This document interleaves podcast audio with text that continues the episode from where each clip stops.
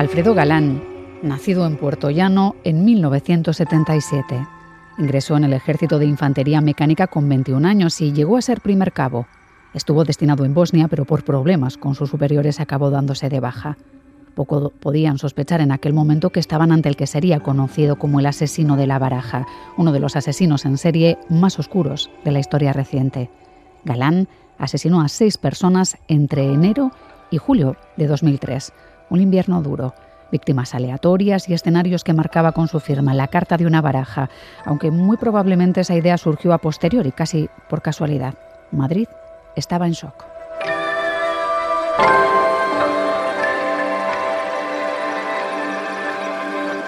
El primer asesinato de los seis que perpetraría en esos meses se produjo el 24 de enero de 2003. Galán entró en un portal en la calle Alonso Cano, en Chamberí. Era el número 89 y asesinó al portero del edificio ante su hijo de dos años. Tiempo después, confesaría a la policía que tras asesinar a Juan Francisco Ledesma, se volvió a casa para comer y echarse la siesta. Mataba de noche, mataba de día, no sabía cuándo ni dónde. Él salía, digamos, a la caza él iba a matar. Había un enorme charco de sangre ahí. Fue algo muy cruel que lo haya hecho el frente de mí. Tal y como recordaban en el documental de Netflix Baraja, la firma de un asesino, el miércoles 5 de febrero de 2003, Galán perpetró dos nuevos asaltos con solo dos horas de diferencia. Asesinó a tres personas.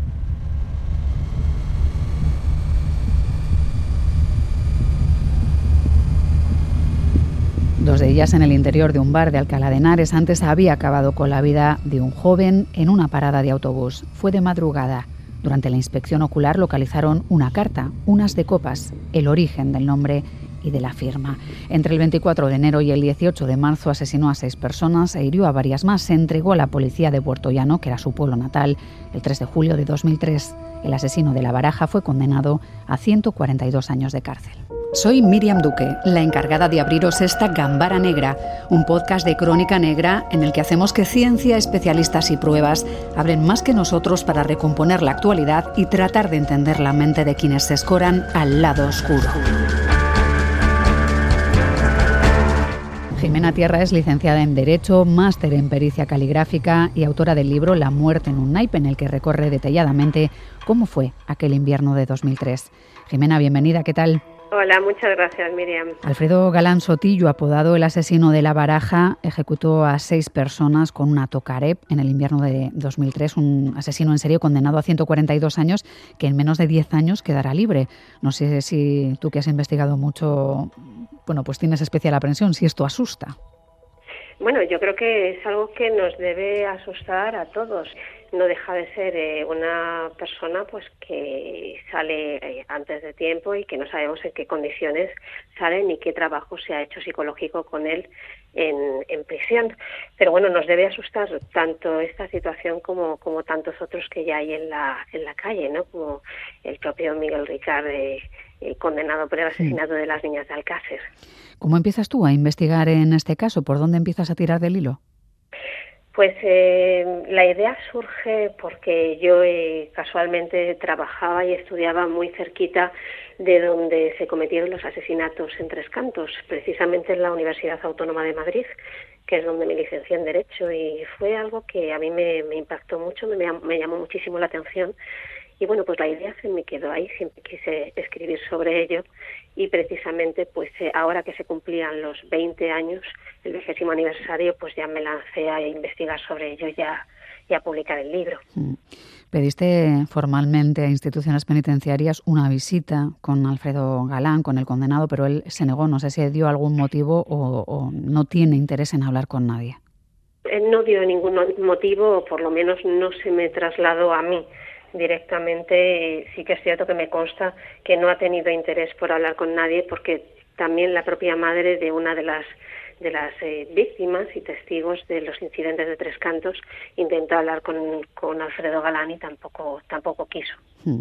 Lo has mencionado ya hace un momento el el reinsertarse o no reinsertarse, si hay algo que nos lleve a pensar que puede haberse reinsertado en prisión, alguien que mataba sin motivo aparente, mataba desapasionadamente. ¿En algún momento del juicio explicó sus motivos o llegó a arrepentirse lo que había hecho? Porque sé que ha repasado toda la documentación y, las conversaciones que hay sobre todo esto y las declaraciones. Así es, en el sumario no consta que él se arrepintiera. De hecho, eh, hay algo muy llamativo y es que, bueno, pues eh, prácticamente todas las preguntas y toda la eh, curiosidad iba centrada en el por qué, por qué mm. haces esto. la respuesta que él daba y la respuesta que dio, pues, al, al, guardia civil, a Jesús Rubio, que además es uno de los colaboradores de mi libro, es porque quiero saber qué es lo que se siente cuando se cuando se mata. Entonces, claro, el propio Jesús pues le, le preguntó, pero pero ya con, una persona, con una víctima, te hubiera bastado, ¿no? Ya sabes lo que sientes con una víctima, no es necesario que continúes. Entonces, bueno, pues eh, muestras de arrepentimiento no dio, pero sí que es cierto que, que, hay que confiar en el trabajo de reinserción que se hace psicológico en las, de las instituciones penitenciarias. Quiso saber eh, qué se sentía al matar, probó a matar y vio que era fácil, al menos en el primer asesinato que se produce en la portería de Alonso Cano el 24 de enero. Ahí la policía es verdad que recoge una colilla de la marca Rex, eh, pero también observa que la puerta no está forzada, no hay datos, el único testigo tiene apenas dos años, es una situación muy complicada para los investigadores es muy complicada de inicio y de final. Eh, se dieron muchísimas eh, circunstancias negativas que lo que hacían precisamente era que, tanto la Policía Nacional como la Guardia Civil eh, tuvieran pues eh, mucha dificultad y, y, fueron por muchas eh, líneas de investigación diversas para poder cercar eh, eh, el, el, para coger para poder mm, coger a esta persona no era era un tema muy complicado porque además en concreto, eh, él tiene, siempre lo he dicho, él tiene mucha conciencia forense. Eso implica que, conoce muy bien el trabajo de campo y eso le permite incluso adelantarse a las circunstancias. Eh, ¿Qué ocurre? Pues que, por ejemplo, una de las cosas que hacía era así, el primer asesinato es en la calle Alonso Cano, en Madrid, pero luego otros asesinatos eran en Tres Cantos en Alcalá de Henares, lo que provocaba que algunos fueran de demarcación de la Policía Nacional y otros de la Guardia Civil. Sí, costó conectarlos, es cierto. Sí. Claro, con la burocracia que ello implica y las dificultades en la línea de, de, de trabajo.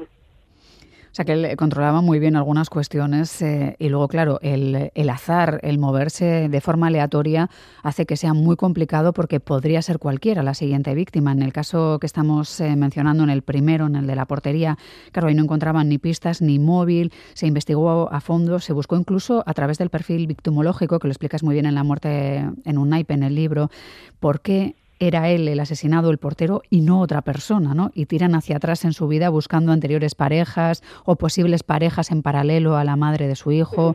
Se abre un abanico de posibilidades que, que llevan mucho tiempo y muchos esfuerzos también y que no da frutos. Así es, Miriam. Es fundamental cuando hay un, un crimen de este calibre eh, estudiar todo el perfil de la víctima porque es fundamental hallar un móvil. Si no encuentras el móvil, eh, no tienes ninguna pista de la que tirar. Y ese era el problema fundamental, que lo, primero los crímenes no estaban conectados y no había un móvil concreto y la forma de matar a las personas eran ejecuciones, era algo demasiado duro que ni siquiera mm, que parecía de un profesional. Hmm. Es eh, curioso, supongo que a ti te llamaría la atención también eh, cuando hablan de cómo el niño, que apenas tiene dos años cuando sucede, porque está en la portería con su padre, está allí y ante él eh, lo ejecuta. Habla de un asesino con bigote, que no sé si es excesivamente confiado pensar en la capacidad de memoria y, y la posibilidad que tiene un niño tan pequeño de contar quién era la persona que había venido allí, ¿no? Yo imagino que, que, lo tendrían como una pista más, pero que no sería concluyente, porque efectivamente, pues, eh, el, un niño de dos años, pues, eh, lo poco que sabía era que su papá se había caído, que no podía levantarse y además, pues, pues bueno, no tiene esa capacidad de retentiva, ¿no?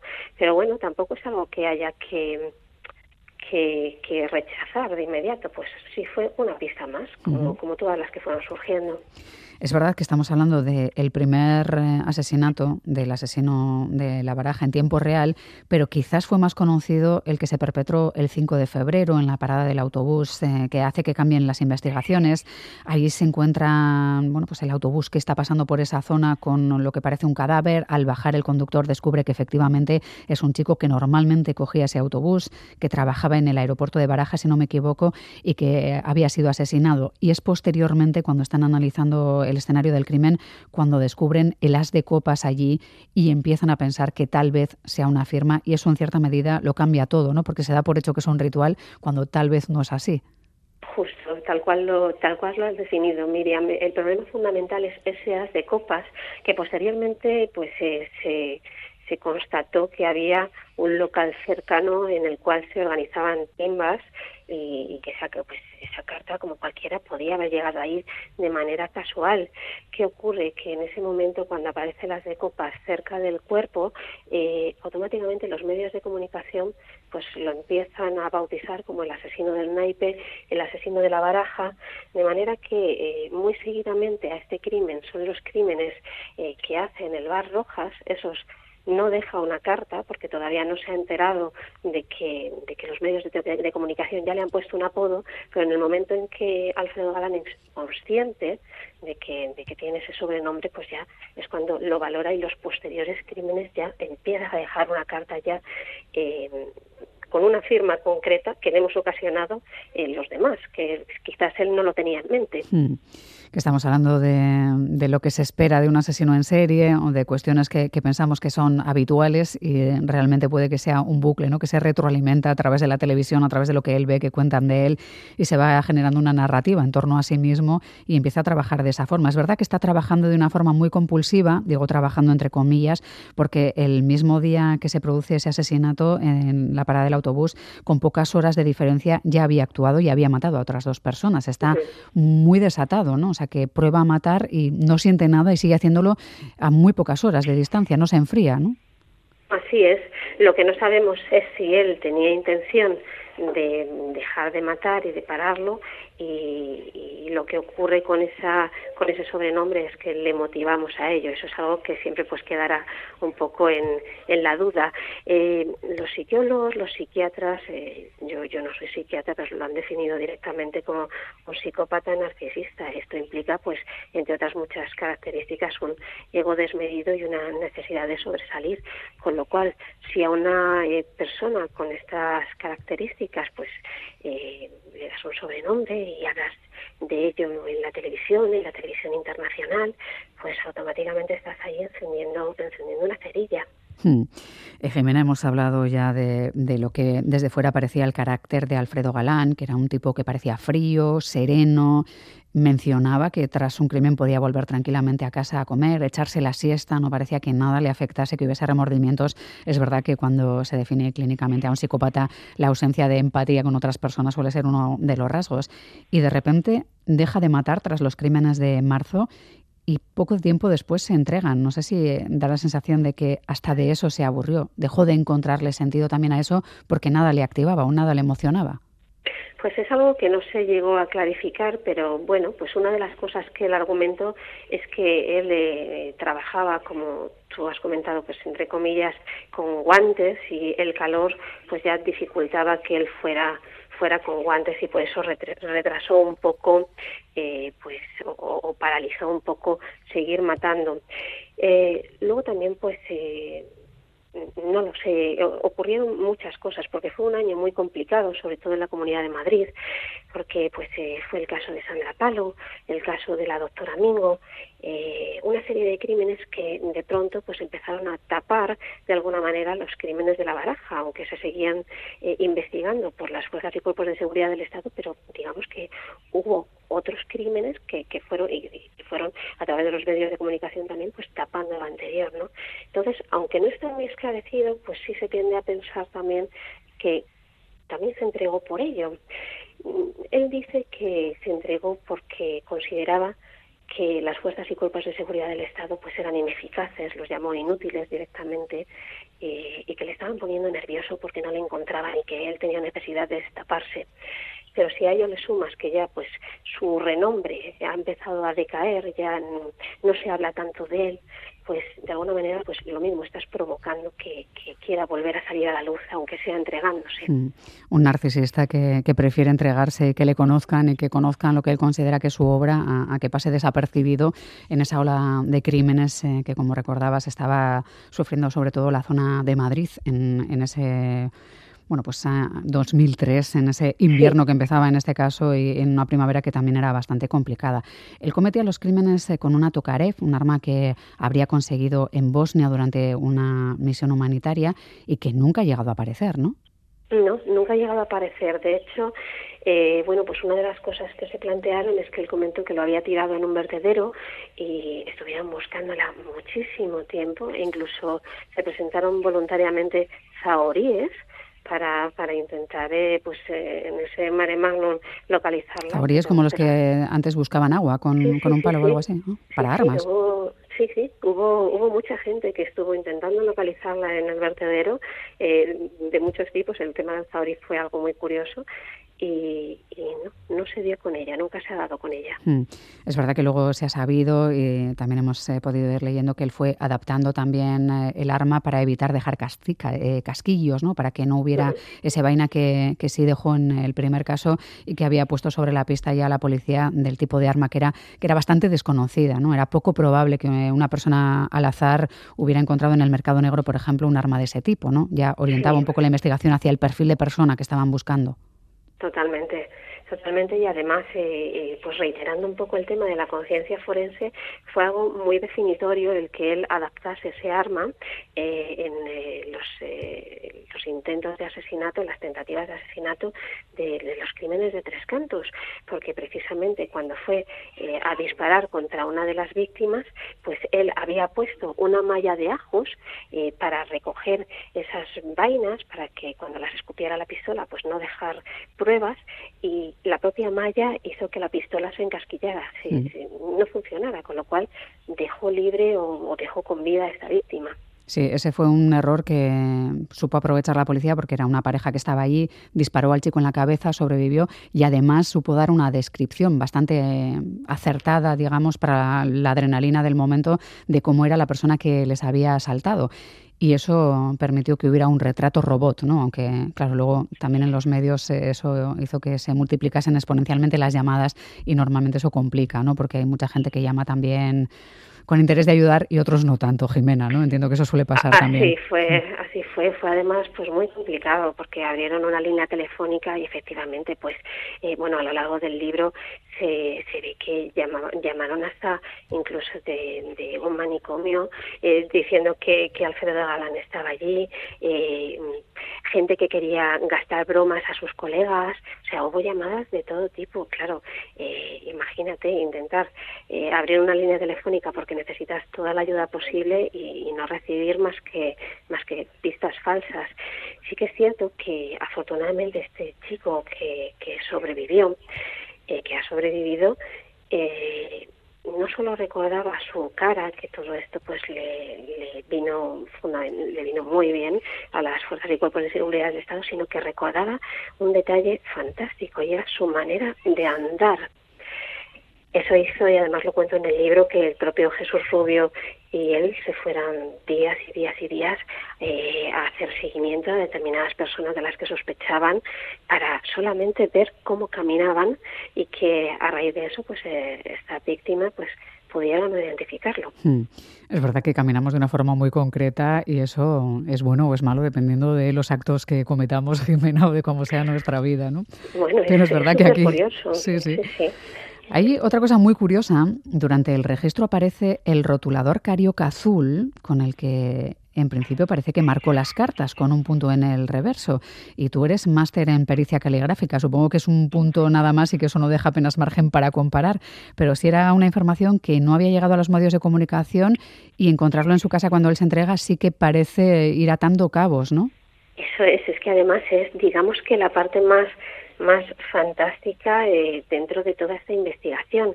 El primeras de copas, como ha sido fruto de la casualidad, pues no tiene ningún punto, mm. pero luego él se encarga personalmente de decir, soy yo, soy yo el que está cometiendo estos asesinatos y este es mi sello. Entonces, claro, cuando todo esto se le oculta precisamente a los medios de comunicación para que, para que sea algo súper privado eh, en la investigación, y el propio Jesús en, eh, cuando cuando ya se entrega porque, porque el guardia civil pues fue el que le hizo la, investigación principal pues le preguntó y le dijo ¿cómo por qué por qué tengo que saber que tú eres el asesino de la baraja que y entonces lo primero que le dijo Alfredo Galán es porque yo estoy poniendo un punto en las cartas y que eso no lo sabía nadie era la única manera de que realmente él pudiera decir, no, es que yo sí lo sé porque yo soy quien lo está poniendo. Hmm.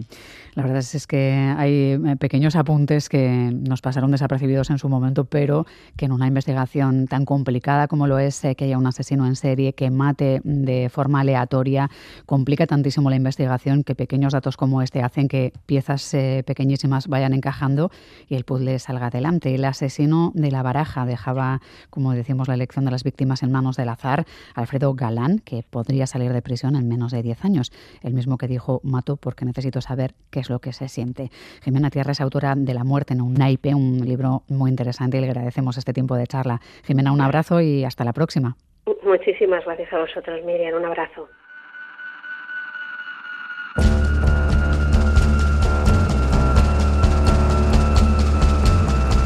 Gambara Negra, el podcast de crónica negra e investigación de EITB Podcast.